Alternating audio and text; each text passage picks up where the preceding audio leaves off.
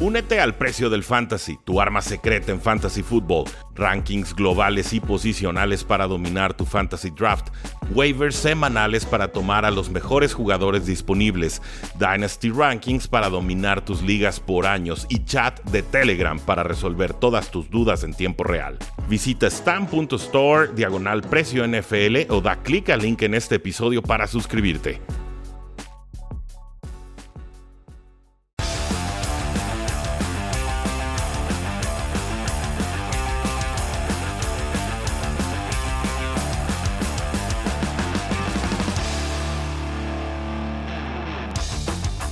Saludos a todos y bienvenidos a un programa más de Cuarto y Gol, donde la NFL no termina y nosotros tampoco. Mi nombre es Luis Jacinto, me encuentran en Twitter como arroba.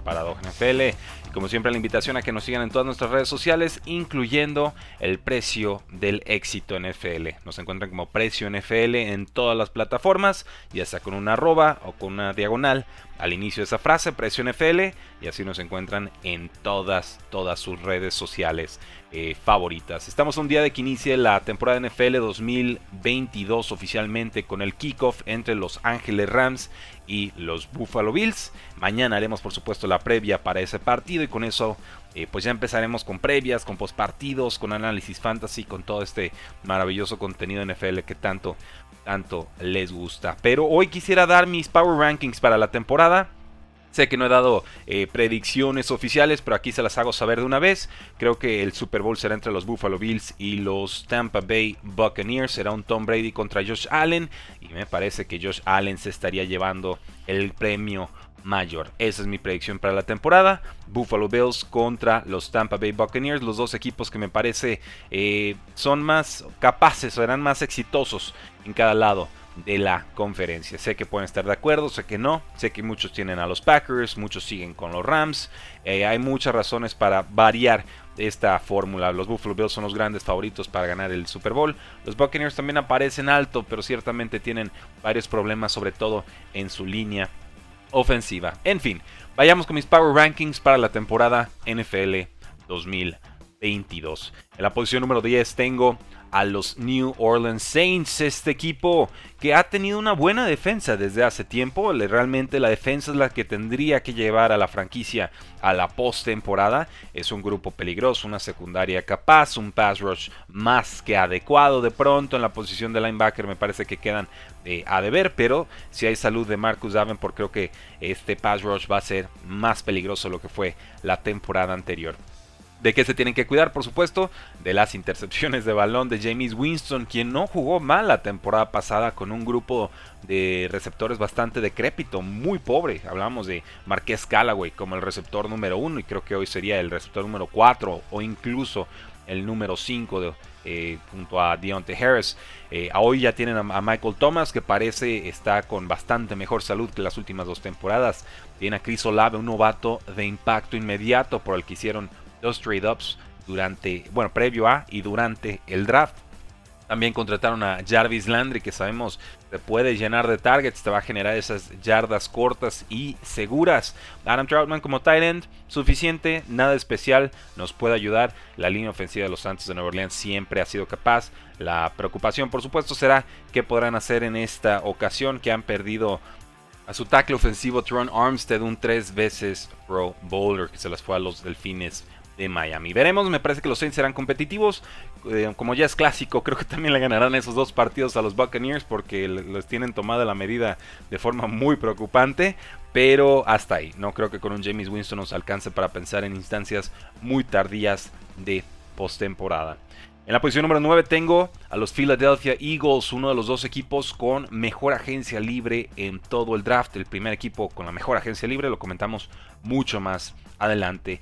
Esta temporada depende de lo que pueda hacer Jalen Hurts en la posición de quarterback, como lo dependió la temporada anterior. Pero Llega AJ Brown, un jugador importante, un jugador de muchas yardas después de recepción, un jugador que no necesita muchos targets para ser de impacto, lo hemos visto con estas jugadas largas que siempre está provocando y la existencia de AJ Brown en esta ofensiva le va a abrir espacios defensivos al resto de los jugadores, pensando específicamente en un Quest Watkins como amenaza profunda de receptor número 3, aunque lo hará desde el slot, ahí cambiando snaps con Zach Pascal, quien llegó de los Indianapolis Colts, también por supuesto tenemos que hablar de Dallas Goddard, este Tyrant que está listísimo para explotar en esta campaña. Ya sus métricas de eficiencia han sido altísimas en las últimas temporadas. Ya no está Zach Ertz. Ya nos hicimos una idea de lo que puede ser esta ofensiva con Dallas Goddard como su Tyrant número uno. Y por supuesto, qué oportunidades encontrar entonces de Vonta Smith en su segunda campaña en la NFL. A esto le sumamos que los Eagles han estado pasando el balón bastante en pretemporada, una señal de que quieren atacar más por aire que por tierra este año, que siempre tienen una línea ofensiva compenetrada, es una de las más completas en la National Football League si las lesiones respetan, y que en defensiva su pass rush ya, ya es claramente conocido, ¿no? Sobre todo con la amenaza de un Fletcher Cox en el centro del campo, que sería una especie de Aaron Donald Light. Me preocupa un tanto la secundaria, aunque hay algunas piezas como Maddox que me siguen eh, convenciendo y por eso los tenemos en la posición número 9. Los tengo ganando la división de la NFC East por encima de los Dallas Cowboys. En el puesto número 8 tengo a los San Francisco 49ers, quizás bajo para algunos, quizás muy alto para otros. Esta temporada, al igual que con las, las Águilas de Filadelfia, depende de su quarterback. Trey Lance, segundo año, gran brazo, gran movilidad, mejorando como pocket passer, pero todavía con muy poca experiencia de fútbol americano, incluso remontándonos a sus años colegiales. Tiene un grupo de receptores espectacular. Divo Samo, que renueva su contrato y que seguirá siendo amenaza aérea y terrestre. Brandon Ayuk, que genera muchas yardas después de recepción y que parece tener mejor química con Trey Lance de lo que tuvo con Jimmy Garoppolo. George Kittle está sano, se reporta eh, listo para competir. Eh, sería importantísimo para San Francisco por fin contar con George Kittle después de cómo lo han estado perdiendo a lo largo de las últimas dos temporadas por lesiones. Y en defensiva, pues los conocen también, ¿no? Son linieros defensivos importantes, picks altos de draft, un grupo de linebackers compenetrado, un grupo de safeties eh, completo, más que adecuado. Es un equipo balanceado, no superestrella en varias de sus posiciones, pero bien compenetrado, con una mente ofensiva más que capaz en Kyle Shanahan, con un juego terrestre que será eh, pues por momentos dominantes con Elijah Mitchell y detrás de él con Jeff Wilson. Me gusta este equipo, simplemente eh, me preocupa que estén en la misma división que Los Ángeles Rams y que, bueno, es el segundo año de un Trey Lance. Esto es, muy difícil pedirle una temporada de Super Bowl, una temporada por lo menos de llegar a un Super Bowl, una final de conferencia, ¿no? Sobre todo viendo eh, que todavía está un Tom Brady o un Aaron Rodgers delante de él. Por eso los tengo en la posición número 8. El puesto número 7 tengo a los Cincinnati Bengals. Y esto, yo sé que aquí me van a acribillar varios, ¿no? ¿Cómo, Rudy? Los Cincinnati Bengals llegaron al Super Bowl el año pasado, aguantaron contra los Rams durante tres cuartos, etcétera, etcétera, etcétera. Y sí, mejoró, mejoró el equipo en varias líneas, pero creo que en defensiva nos van a seguir quedando a deber. La línea ofensiva mejora y muchísimo. Prácticamente la reinventaron por completo y esto le va a comprar más seguridad y más tiempo a Joe Burrow para esas trayectorias profundas que tanto le gusta explotar con T. Higgins por un lado y con eh, con Jamar Chase en el otro. Por supuesto, ese lado del balón va a mejorar. Yo creo que Joe Burrow va a seguir mostrándonos de qué está hecho y va a consagrarse como un quarterback a estar siguiendo temporada sí, temporada eh, también. Mejoró la defensiva, sigue en pleito Jesse Bates, sí va a jugar, pero va a jugar a regañadientes este safety. Es, extraña ahí la, situación. Pero bueno, tienen un Joe Mixon con buen juego terrestre. Creo que el ataque va a ser muy bueno. Creo que la defensiva es de promedio para arriba, pero que no, no alcanza realmente para colarse más alto en este, en este top 10. De, Power Rankings. Hay unas defensivas que son peores más adelante, pero creo que la capacidad ofensiva de esos equipos más que lo compensa. Veremos si están de acuerdo o no, pero por eso tengo a los Cincinnati Bengals en el puesto número 7. En el lugar número 6 tenemos a los Kansas City Chiefs de Patrick Mahomes y de Andy Reid. Difícil ponerlos tan abajo en esta lista, sobre todo porque en cada temporada Patrick Mahomes ha llegado a la final de conferencia de la AFC. Veo serio riesgo de que esa racha se rompa en esta temporada eh, no porque no crean Patrick Mahomes, ustedes saben que lo sigo considerando el mejor quarterback de la NFL. Yo sé que varios dicen Josh Allen, lo respeto. Para mí no, para mí es Patrick Mahomes. Eh, y, esta ofensiva va a tener que evolucionar, va a tener que encontrar nuevas respuestas. Ya no va a tener a Terry Hill con su velocidad de 4.2 segundos en las 40 yardas para amenazar a los safeties y a los cornerbacks. ¿no? Un, un pasito en falso y se te fue para touchdown. Van a tener que depender mucho más de Travis Kelsey, de lo que lo han hecho en el pasado.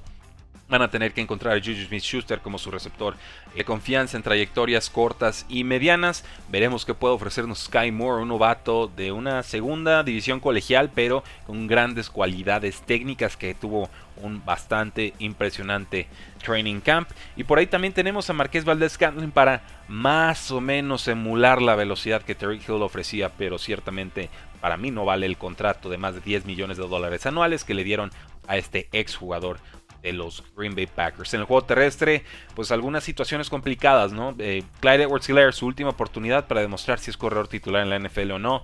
Y creo que va a tener buen año. Creo que de todas formas los Chiefs tomarán un running back en el próximo draft. Detrás de él, pues tendríamos a jugadores como Isaiah Pacheco, el undrafted free agent que impresionó en pretemporada. Y más atrás todavía tendríamos a Jerick McKinnon atrapando pases o incluso a un Ronald Jones como jugador de relleno. Sin embargo, ¿Podrá este equipo de los Kansas City Chiefs en una división que se puso tan complicada con los Chargers, con los Raiders, eh, con los Broncos? ¿Podrá este equipo realmente generar un pass rush? No lo sé, realmente no lo sé. Va a estar complicado eh, averiguarlo, pero en principio diría que no. Creo que van a seguir dependiendo de su ofensiva y esto provocará entonces que se la vivan en tiroteos. Veremos, por lo pronto tengo a los Kansas City Chiefs en el puesto número 6. El puesto número 5 tengo a los Green Bay Packers, quizás la mejor defensa de toda la NFL. Esa secundaria ya nos demostró de qué está hecha la temporada pasada. Pero ¿qué iban a hacer en el costado ofensivo del balón? Un grupo verdaderamente inexperto de receptores. Sí, con un Sammy Watkins que ya las dio. Sí, con un Allen Lazard que Aaron Rodgers se cansa de decirnos que va a ser su receptor número uno. Lo creeré cuando lo vea. Eh, tenemos a Romeo Dobbs, un novato de cuarta ronda que tuvo muy buena pretemporada, muchas yardas en los partidos de preseason, pero sigue siendo novato, ¿no? Cuánta química podrá desarrollar con Aaron Rodgers a contrarreloj. Un Randall Cobb que también ya vio sus mejores días pasar. Y un Christian Watson que tomaron altísimo en segunda ronda. Los Packers hacen un trade-up por él, pero que no ha podido entrenar realmente por, por situaciones de, salud, ¿no? De, lesión. Eh, mejor dicho. Creo que puede ser de impacto, pero impacto limitado en su primera temporada por lo mismo de que va a contrapié, de que ya va tarde para llegar listo a esta temporada. Sin embargo, tienen a Aaron Rodgers, sin embargo, tienen a LaFleur, que ha demostrado ser un buen head coach, ha sido el, head coach con el porcentaje más ganador desde que inició eh, en ese puesto de head coach, por lo menos de la historia, ¿no? O sea, tiene un porcentaje ganador verdaderamente eh, altísimo. Y creo que esto se va a seguir manifestando, pero eh, va a tardar, va a tardar Packers en encontrar esas respuestas ofensivas, salvo contra defensas fuertes, ¿verdad? Contra las malas, Aaron Rodgers yo creo que los va a poder descifrar sin ningún problema. Tienen a Robert Tonian como tight end, regresando de lesión, ha mostrado química con Rodgers, sobre todo en zona roja, pero en los últimos dos años ha sido eh, muy limitada su participación. Veremos, yo a los Packers los tengo como el segundo mejor equipo de la NFC. El puesto número 4, Tom Brady, los Buccaneers. Este equipo ya lo conocen y lo conocen bastante bien. Tom Brady entrando a los 45 años de edad. Aquí me preocupa las lesiones en la línea ofensiva, sobre todo en la zona interior de la línea ofensiva, que es el tipo de pass rush que más le duele a Tom Brady. Un Tom Brady que ya no tiene mucha movilidad. Sí, tiene movimientos sutiles en el bolsillo para eludir, para escapar del pass rush, para comprar ese medio segundo y deshacerse del balón pero no lo puedo hacer en todas las jugadas y creo que los Buccaneers en este momento tienen ese riesgo o ese problema. Lo mismo que le pasó a los Chiefs contra los Buccaneers en aquel Super Bowl, algo así podríamos ver de los Buccaneers cuando se enfrentan a equipos que tengan un pass rush importante, sobre todo presión por el centro de la línea eh, ofensiva. Siguen siendo una escuadra muy talentosa, ya no con los veteranos pass rushers de, antaño en su línea defensiva, los con Sus o los Jason Pierre-Pauls, pero me sigue pareciendo una unidad compenetrada, con una dupla de linebackers verdaderamente veloz y peligrosa, con un grupo de secundarios adecuados, tranquilos, ¿no? Jordan Whitehead y compañía, son, son suficientes, nada espectaculares, son perfectamente promedio, pero sí creo que aquí la ofensiva de los Buccaneers es la que se lleva el premio con Mike Evans, con Chris Godwin que parece que va a jugar temprano en la temporada, regresa de lesión, Russell Gage, este receptor slot que llega de los Atlanta Falcons, y seguimos con Cameron Braid como su tight end número uno tras el retiro Gronk. Está que Dotton, el novato end, detrás de él. Creo que con esto le sobra y le alcanza a Tom Brady para seguir siendo dominante, peligroso en la NFC, pero ciertamente no los doy como favoritos para ganar el Super Bowl. En el puesto número 3 tengo a Los Ángeles Chargers, un equipo que tuvo un off-season espectacular en el draft y en la agencia libre. Les dije que me había gustado el offseason de Eagles, pues me gusta todavía más el offseason que tuvieron los Chargers. ¿Por qué?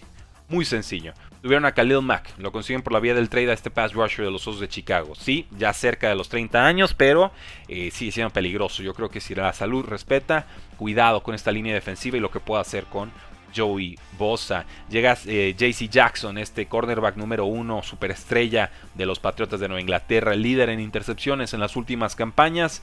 Es un jugador muy importante que está todavía regresando de lesión, pero que creo va a entenderse bastante, bastante bien con el safety Derwin James, su compañero de infancia.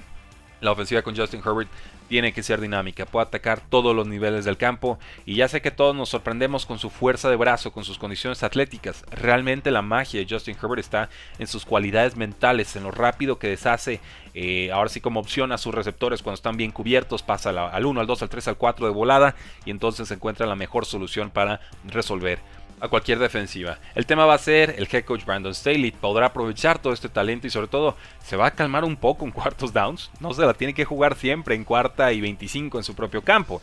Esto les costó varios juegos la temporada pasada. Claro, no estaríamos hablando de esto si hubieran convertido esas oportunidades, pero sí me parece que pecó en exceso eh, apostándole a las capacidades ofensivas de su equipo, desconfiando quizás del juego terrestre, eh, no de necesariamente de Austin Eckler, sino en corto yardaje y en zona roja. Veremos, me gusta el juego de corredores, sobre todo ahora que llega Sonny Mitchell y que está el novato Isaiah Spiller.